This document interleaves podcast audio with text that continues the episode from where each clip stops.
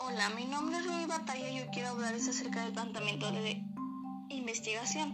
Comencemos con el primero que es el planteamiento cuantitativo, que sus elementos esenciales son cinco, el objetivo, preguntas de investigación, justificación, la viabilidad del estudio y por último la evaluación de los problemas que puede presentar. Todos estos elementos serán de gran utilidad para poder obtener una investigación concreta. Los planteamientos cualitativos están mayormente dirigidos a explorar fenómenos, comunidades o procesos.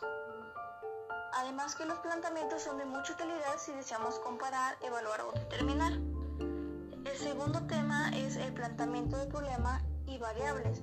Este menciona que es fundamental identificar un problema al que no se le pueda resolver con los conocimientos que ya existen hasta el momento.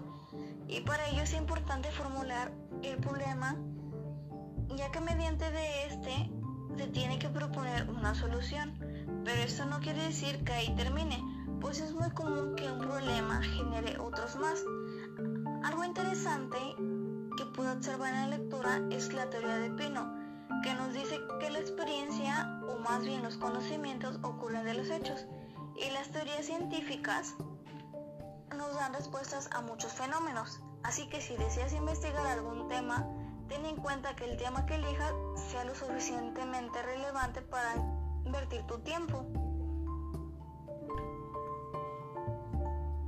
Y así puedes formularlo en formas de preguntas. Además que se tiene que tener en cuenta que este debe contribuir con las necesidades teóricas para poder dar una respuesta. No solo una pregunta, sino más. Además que debe contar para poder obtener los datos.